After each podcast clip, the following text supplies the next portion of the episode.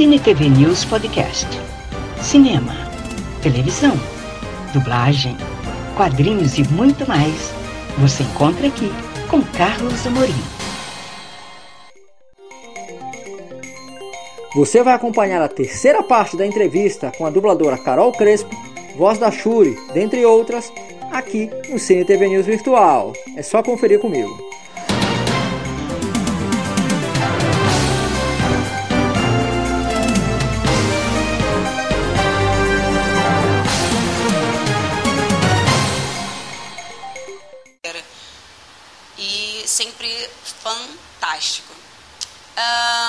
Que rolou no Pantera Negra, foi uma polêmica muito grande, foi complicado, eu fiz um textão e a galera é, quis afrontar de uma forma e esqueceram, assim, que para mim é básico, foi até o que eu coloquei no meu textão, sobre amor e competência profissional.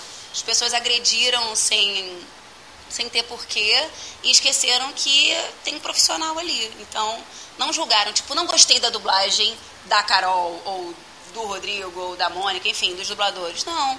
Eles quiseram entrar numa competição de cor de pele, que eu nem penso nisso, por isso que eu falei de amor também. É, e tem vários atores, dubladores negros que dublam brancos, brancos dublam negros. Isso, gente, a gente não é dublê, a gente não tem que parecer com a pessoa e dar três pulinhos e cair. É uma questão vocal. É, é isso. Então, acho que a polêmica já passou e me agrediram muito, muito, muito. Eu fui, assim, colocada como negra por conveniência, foi bem ruim. E por que, que eu sou negra por conveniência? Peraí, metade da minha família é negra e metade da minha família é branca. E, e, e é assim, você conhece meus pais, minha mãe é negra, meu pai é branco. Então, assim, eu, eu, eu sou tão misturada na minha cabeça com isso que eu fiquei, por que, que vocês estão fazendo isso? É uma besteira, uma bobeira, e tomara que alguém tenha pensado, alguém que, que me agrediu ou agrediu o elenco, tenha pensado, cara, não vou fazer mais isso não, vou começar a pensar na competência profissional antes de falar besteira. É, hoje em dia tudo, quase tudo, é dublado. É, provavelmente você deve ter algum pedido que você não queira dublar, você já disse que correria de um reality coreano, você teria algum outro exemplo? Olha, na verdade, não correria do reality coreano, não. Eu ia suar horrores lá, mas eu acho que eu não ia correr, não, hein? Eu nunca corri de, algum, de alguma produção. É, tudo que chega para os estúdios são, são produções muito bacanas, assim. Algumas mais grandiosas, outras menos, mas nada. É, eu dei dois passinhos para trás e, e, me senti mal para fazer.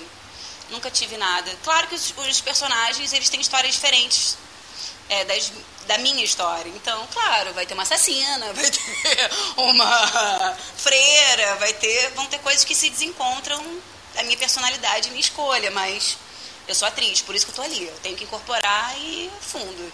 Tem dia que a gente acorda fazendo uma prostituta logo em seguida uma freira, depois uma professora, depois uma mocinha angelical. O nosso dia é assim, três, quatro produções por dia. Então, é incorporar personagem em fundo. Recusar não, jamais. A não ser que seja uma coisa que saia, que, que, que desonre, mas nunca passei por isso em 25 anos.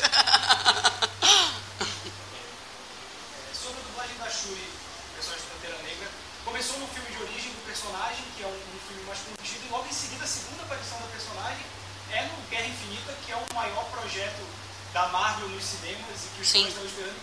Como foi trabalhar num projeto que envolve tanta gente, porque todo ator ali que tem no filme teve uma dublagem diferente aqui no Brasil, então como foi participar de um projeto tão grandioso como esse, se foi igualmente grandioso para a dublagem, todo o processo para poder fazer foi super grandioso.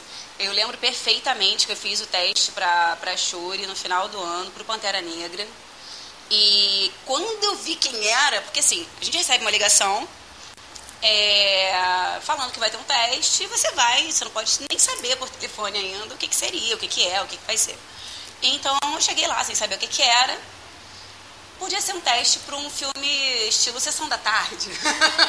ok, eu ia amar. Quando eu me deparei com a Shuri, Pantera Negra, e eu amo HQ, então eu olhei, já sabia o que estava acontecendo ali, eu fiquei em estado de pânico, de êxtase, tudo junto, emocionada e tudo mais.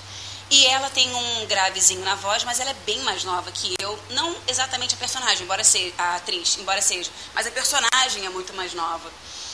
E eu falei, cara, quero ganhar esse personagem.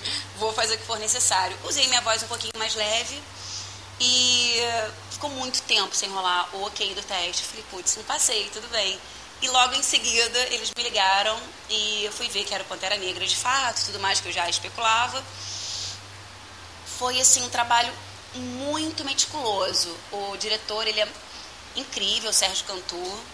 É, ele tem toda uma preocupação é, para chegar no estúdio com um texto já mastigado. É, ele é mega nerd, então assim é gostoso trabalhar com quem entende da história.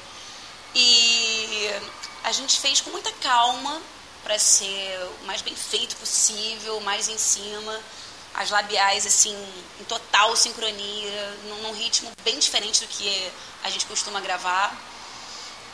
Cinema já é mais mais devagar. Esse filme especificamente foi super, exatamente por isso, para ter essa esse, esse preciosismo maior. E até então a gente não sabe o que, que vai ser. A gente dublou, o que, que vai ser do, do filme? A gente não sabe. Quando estreou e rolou uma avalanche, um tsunami de informação do, do que estava sendo aquele filme, foi sensacional. Logo em seguida, a chamada para o Vingadores. Aí realmente foi tipo Big Bang na Terra, sabe? Ali eu senti que foi bizarro. Foi muito gostoso o retorno dos fãs e, claro, assim, ter uma personagem tão tão importante na trama e parece que ela vai vir com tudo no próximo. É bem possível. Eu não vi pozinho dela no Thanos, não.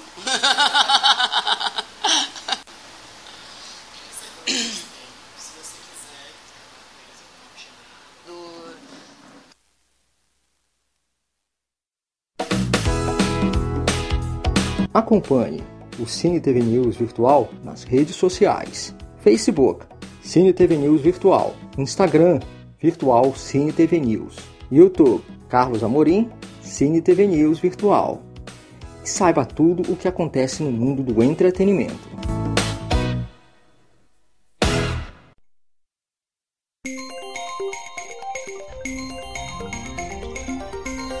Muito obrigada por acompanhar este podcast do Cine TV News Virtual. Até a próxima!